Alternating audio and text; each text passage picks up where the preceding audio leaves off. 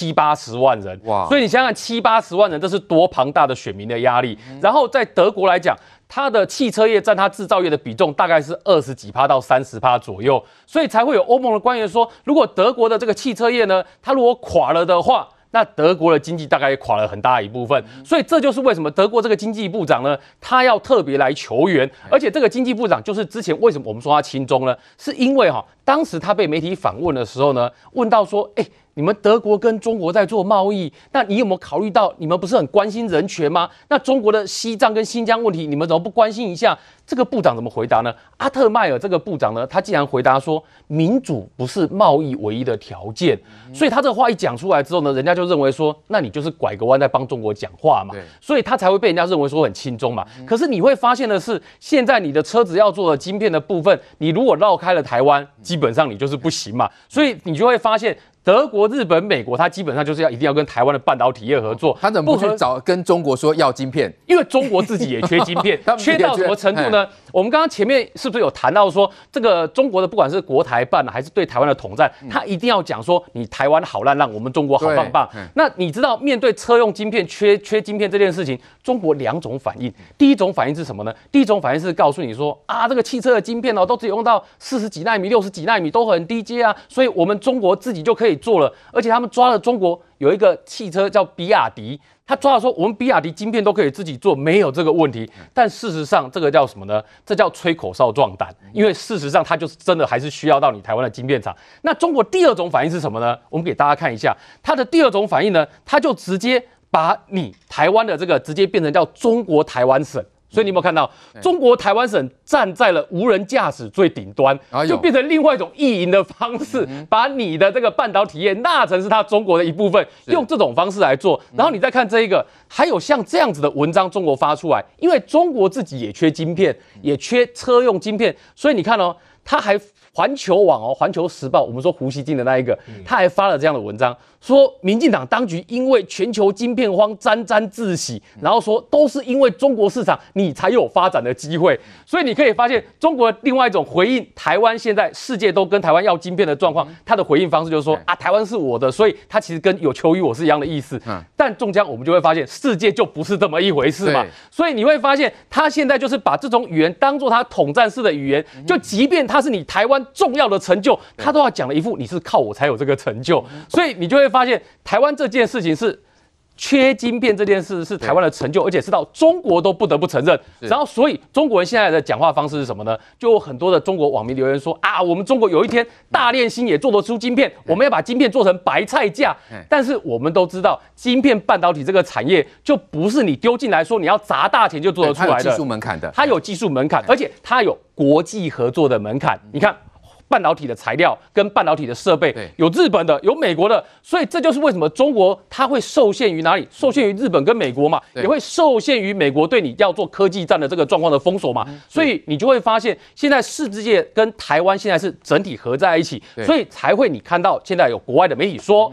这个台湾的半导体已经是世界的半导体，对，所以这个已经不是单纯说哦，我们好像这个讲出来，好像这个哪里有自夸，不是，它是一个客观的事实。的确，来范老师怎么看？有人就说呢，这个台湾的晶片是二十一世纪的荷姆兹海峡，因为荷姆兹海峡那时候就是代表一个全球石油能源的一个最核心的一个地方。那现在就有人讲啦，有台积电的地方，老共不打，因为老共如果打了，自己也用不到了。对，所以说我们说。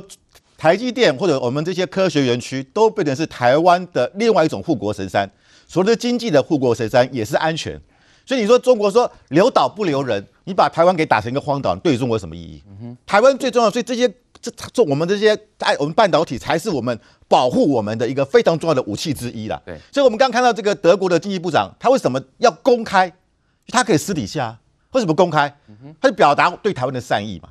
啊，因为他希望能够台湾民众能够哎对德国有比较大的好感，我们的政府然后可以卖更多晶片给。可是他们不怕得罪了中国吗？我这这这个就是生死存亡了。你看德国车子到最后 B N W Benz 可能都无法卖出去啦，你没有晶片都没有大脑啦。所以德国看到危机，我这个时候如果不赶快准备 Apple Car 出来，我更没有竞争力啦。所以这是德国目前看到，我们看就是变得做电脑的变成做开始做汽车了。对。啊，过去我们做传统是做机械才能做汽车，现在不是做，所以我们的很多产品都是消失不见。我们现在已经看不到所谓的洗照片，以前我们去拍照片，现在是什么？全部都用手机，所以这已经颠覆，所以未来汽车产业也是一个大颠覆。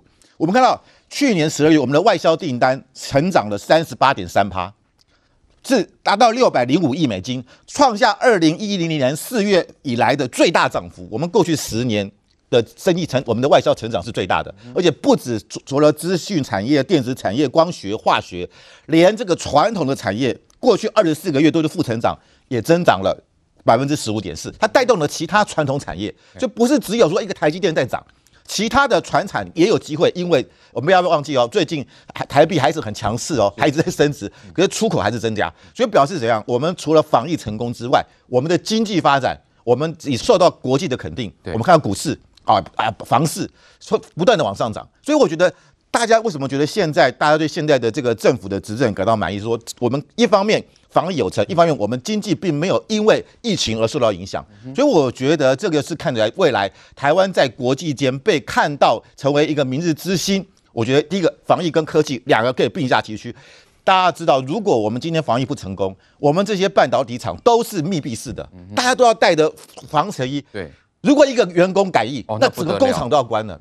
整个工厂关了之后，我必须要讲。明到时候跌的不是台北的股市，是连华尔街股市都要跌，因为它的影响是全世界的。好，正当全球疫情紧绷的时候，中国现在呢继续的这个文攻武吓台湾，同时呢，是不是有在地协力者呢？我们看到有台湾的媒体记者呢，就去问这个国台办，哈，就说何时要来制裁这个呃台独分子呢？哈，那我们看到这位小姐呢，发言人她就说呢，中方密切注意哈岛内一小撮台独顽固分子的动向。来，范老师，我们说呢，这个记者到底是是什么？是吃里扒外呢，还是做球给中国杀嘞？我觉得这个媒体，他这个记者到底在急什么？你好像很急切的要让中国公布这个名单。嗯、那我们知道，这个媒体他本来就是比较亲中嘛，啊，那表示怎么样？是他的老老办老那个报老板希望这个记者当面去问朱凤莲，赶快公布吧，我们等得很急呀、啊，他们等得很急呀、啊，所以我真的觉得这个心态真的可以啦。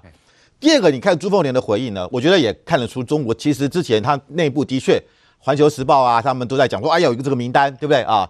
这个，但是这个名单很麻烦，因为你今天如果真的公布这个名单啊，像如果那个我我我我是啊，那我们这个王定宇委员不是，他一定要抗议嘛？为什么我不是？对，他也支持台独啊？因为因为对台湾很多人来讲，台湾什么叫台独？其实中国要很难定义啊。现在只要我觉得最最严格的定义，那可能就是不支持统一就是台独。因为台湾可能有九十趴的人都是台独，那你怎么公布？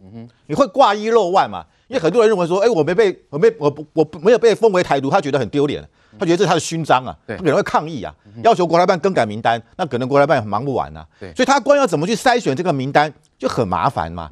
那我请问你，那国民党有些人他也强调维持现状，维持现状也算是。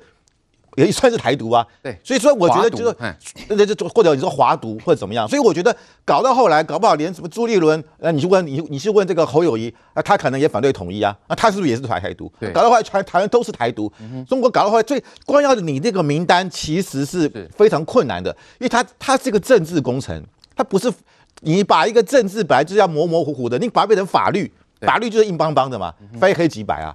所以我觉得中国这些像这个《环球时报》，他们给其实是给国台办找麻烦了。但是没办法啊，现在宁左勿右啊，啊就是要抓出这个台独的顽固分子。那我请问，什么叫顽固？而且范老师说，老师啊，有多少台湾人是想要统一呢？光看到就是防疫这个哈，屁股都要做检测，那当然反对啦。有谁要统一呢？统一的结果是要做刚测试吗？对，所以我我我是建议那个黄志贤，他现在不是在中国打疫苗吗？对，要不顺便也尝试一下这个新的。中国的科科技啊，尝试检测，对，跟我们讲一下嘛，跟跟跟我们报告，跟我们说明一下嘛，感觉如何吧？因为他说他在中国打疫苗不会头昏，不会眼花啊，也没有副作用啊。那我觉得说，所以我觉得今天这个中国他还在用这个用这种方式，如果你要去框列这个台独顽固分子，其实是自绑手脚，只是自私啊，自私一分，只是让台湾民众啊更觉得莫名其妙。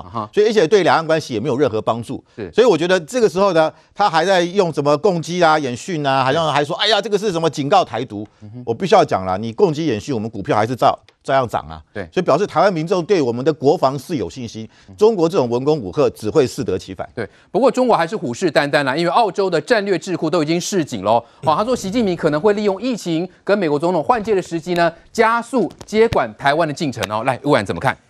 我先讲这个记者，就是说这个问题不是不能问啊，比方说你有机会问到国台办，可是你问的立场是站在一个国际民主自由国家的媒体，我不要求你站在台湾的啦，一个一个媒体记者，我们这里好几位都媒体人出身的，来问这个问题，用词一定会不一样。对，可他站着是一个，简直根本就是还不是人民日报哦，环球时报的角度说，对那少数一脚错顽劣。他们，你什么时候要惩罚他？他完全用的是中共最极端在打压，在对台湾的侮辱的那种问法来问。对，所以联合报难道因为你们去中国觐见汪洋之后，你们现在都是这样弄吗？因为他已经不是一次这样子，不是这个记者哈，这个陈延桥，他他其实常常用这样的事情。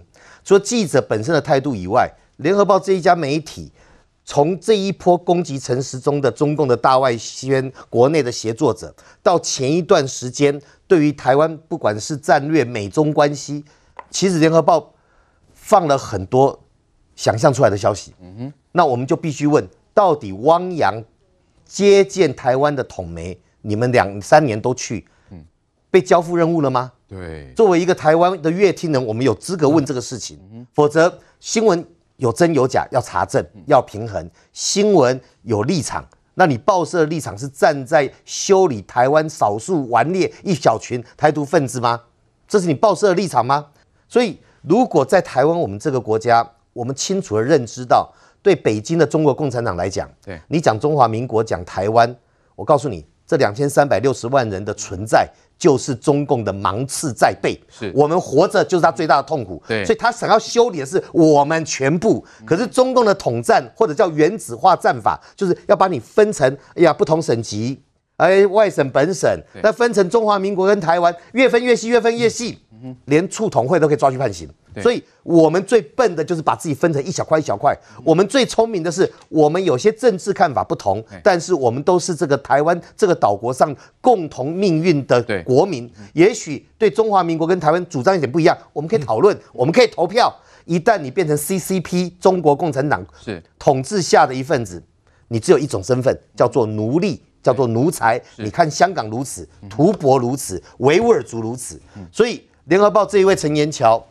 你为什么没有勇气在国台办问那边问一下香港，问一下维吾尔族，或者问一下台湾两千三百万？你要不然你站在中华民国立场，那主张中华民国的对中共来讲算不算台独分子？你如果问这个是漂亮的好问题，都不敢问。我我我觉得。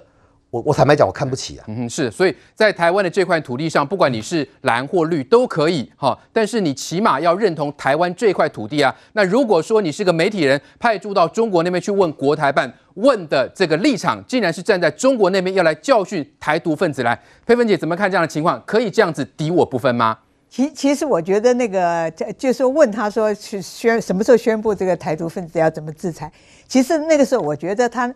最早的时候讲到那个台独分子的时候，我觉得他有一点吓唬跟，呃应应该是挑拨，挑拨离间，就说你们在台湾就是有这么一群人，然后在在中国赚了钱，然后回去搞台独或者支持台独分子。可是我觉得联合报那样问是故意要问出这个问题来。其实这些日子来已经没有人谈这件事，老公也没有在谈啊。然后事实上已经好像没有那回事，因为有太多的台湾的人到那边去。然后你知道吗？因因因为中国人都是这样嘛，你到那边去，你就不不可能跟他扯破脸说，哎，你就是台独，你就是什么什么什么之类。我一定说支持统国、祖祖国统一，然后祖国伟大，祖国的领导下怎么样？那就是呃官场什么台面上的话。最近已经没有人在谈。那联合报为什么会挑起来问？我觉得也就是可能就是因为最近这届呃台台湾不是有很多人，就是大家讲，就是说光是这个。抗疫抗这个病毒这件事情，就有那么多人在帮他这个复合唱调。那你现在是不是就跟你讲加重这个？就是说，我们这些人不是台独分子，那些台独分子才是我们的敌人之类的。嗯，我觉得在这种时候，我觉得问这种问题有点有一点故意。嗯，我觉得有点挑拨。但但是故意那，但问题是这位小姐也没有讲出何时啊。所以你这样这样是不是也显得让他难堪，对不对？哎，你没有你没有制裁台独分子啊？对，我刚刚已经讲，其实他那个时候是吓唬，要来挑拨你们国岛内就有这样一种人，只是这样就威胁，因为那个时候不是那个有一个人到那个那个欧阳娜娜去唱歌，然后就台湾闹成这样，对，所以他讲这件事。但是那些日子以来，已经没有人再提这个问题，老共也没有再提。那你今天是丢个丢个球给他，然后让他来回答，所以他就只有在强调嘛，岛内有一群小撮那个台独分子，那你是不是岛内也有一撮这个亲共的分子，或者是统派的分子？我觉得这种东西，就是说，《联合报》是到底是就刚刚学那个我校友讲的，是不是真的是存心不良来挑拨离间，还是要制造混乱？对，我觉得有这样的感觉，因为对方已经没有提了，所以他也答不出来啊。对。他也没有，他没有说何时要制裁，他也没有时程表啊。对，然后他也不知道要怎么办啊。嗯、因为事实上这件事情已经不存在。嗯、可是他今天要挑出来问的时候，也就是让台湾再丢个话丢个话题到台湾本、嗯、本土来，嗯、然后造成你们这边在闹乱。Okay, 来，国栋哥，所以这家媒体是嘛，存心不良吗？非得要去挑拨两岸之间的问题吗？我倒是认为这是国台办特意安排的一个局啦。因为上个礼拜他是被安排的，对，上个礼拜中国才宣布制裁美国卸任的这个国务卿庞佩奥他们一批人嘛，要十八个，对不对？那他当然特意安排这么一个局，为什么我这样讲呢？因为最近共机不断骚扰，这种武吓对台湾发生不了作用，所以他们开始必须要有统一战线，所以从亲中的媒体开始下手。我们单单只看到联合报的记者问这个问题，你再看看今天。旺旺的报纸社，人家社论是怎么讲？建立以台湾为中心的中国认同，你不是刚好就配合这个记者会配合的很好吗？一家是那个报，一家是这样子啊。他这个意思，这边社论意思是说，中国的认同，认同中国必须要以台湾为中心。台湾虽然现现在不相信一国两制，但是世界上很多一国两制的国家，他还解释了半天呐、所以。从这里就可以，他是特意安排的。他们这些社论跟这个记者联合报记者问的问题都没有脱离一个问题：台湾人不能接受原因是什么？因为你中国一个最共产党最核心的问题是什么？一党专政嘛，写在他们宪法开宗明义，一党专政。那谁跟你统一啊？对，你统一以后就一党专政，只有共产党嘛。是啊。如果你的宪法把一党专政划掉，那也许你亲中的这些媒体大家坐下来谈嘛。你这个都不搞不清楚，还在这里对台湾来做统战、统一战线，有意义吗？没有意义嘛。对，一国两制不是像外面所认知的是两种制度，它的一国两制只有一党专政，你没有办法，就是这么简单而已嘛。对。所以，我们看到呢，这个中国呢，它不光是这个文攻，它也武吓，同同样的都是在这个两面手法，绝对不会单一。所以呢，除了澳洲的智库提醒台湾要这个做好准备，其实美国的军事专家也说啊，最近这个美国有二十八架次这军机要来这个扰台啊，哈，所以伊斯兰就说了，这个轰六呢庞大缓慢。中国呢，要是对台湾突袭，机会就只有一次。哦，同时我们没注意到，美国的这罗斯福号的航空母这个打击群呢，哦，这个也同时进入南海。所以呢，宽哥，中国也是同时在做好攻击台湾做准备了吗？现在是冰天雪地的时间，还在一月底哦。再过四个月，整个西太平洋会非常非常热闹。为什么呢？来跟各位谈谈会有多热闹哦。再过几个月之后呢，全世界的重型武器通通会在这个地方做亮相。单单七万吨以上的航母会有五台，包括了罗斯福号、雷根号、英国的伊丽莎白女王号，加上中国大陆的山东舰、辽宁舰，五台重型战舰。然后呢，包括了四台两万吨以上的战舰，包括了出云舰、美利坚舰。然后中国大陆的动拐五有两台，这个地方大家就要把阵势给摆出来了。很多人会想说，奇怪了，为什么法国的军队、为什么英国的军队会来到？整个西太平洋，第一个盟主人家刚就任嘛，美国现在新老大上来了，来到这个地方练练兵，重点是什么呢？重点这个叫做天下为中，这个方式没有变。那再来的不然的话，我们可以发现，中国其实这地方他是担心的，他们多担心呢？这个是中国最近在山东青州所部件的新武器。这个新武器呢，说起来还蛮吓人的哦。他们目前中国在山东青州总共布建了十六台的东风二十六的一个飞弹车，这个飞弹车能力挺强的，它的射程接近五千公里。重点是它有跳轨的一个弹头，而且它据称无法在空中被击毁。可是我要从这个东风二十六来跟各位做一个解释哦。东风二十六的基础开头是从俄罗斯的伊斯坎达尔系统所研究出来的。目前来说的话，全世界四个国家在用，哪四个呢？俄罗斯、中国、北韩、伊朗。各位有没有发现这四个国家刚好是邪恶轴心？那邪恶轴心目前我们就是要围出一条线来，这一条线来目前就是包括了欧洲的国家，美国、日本。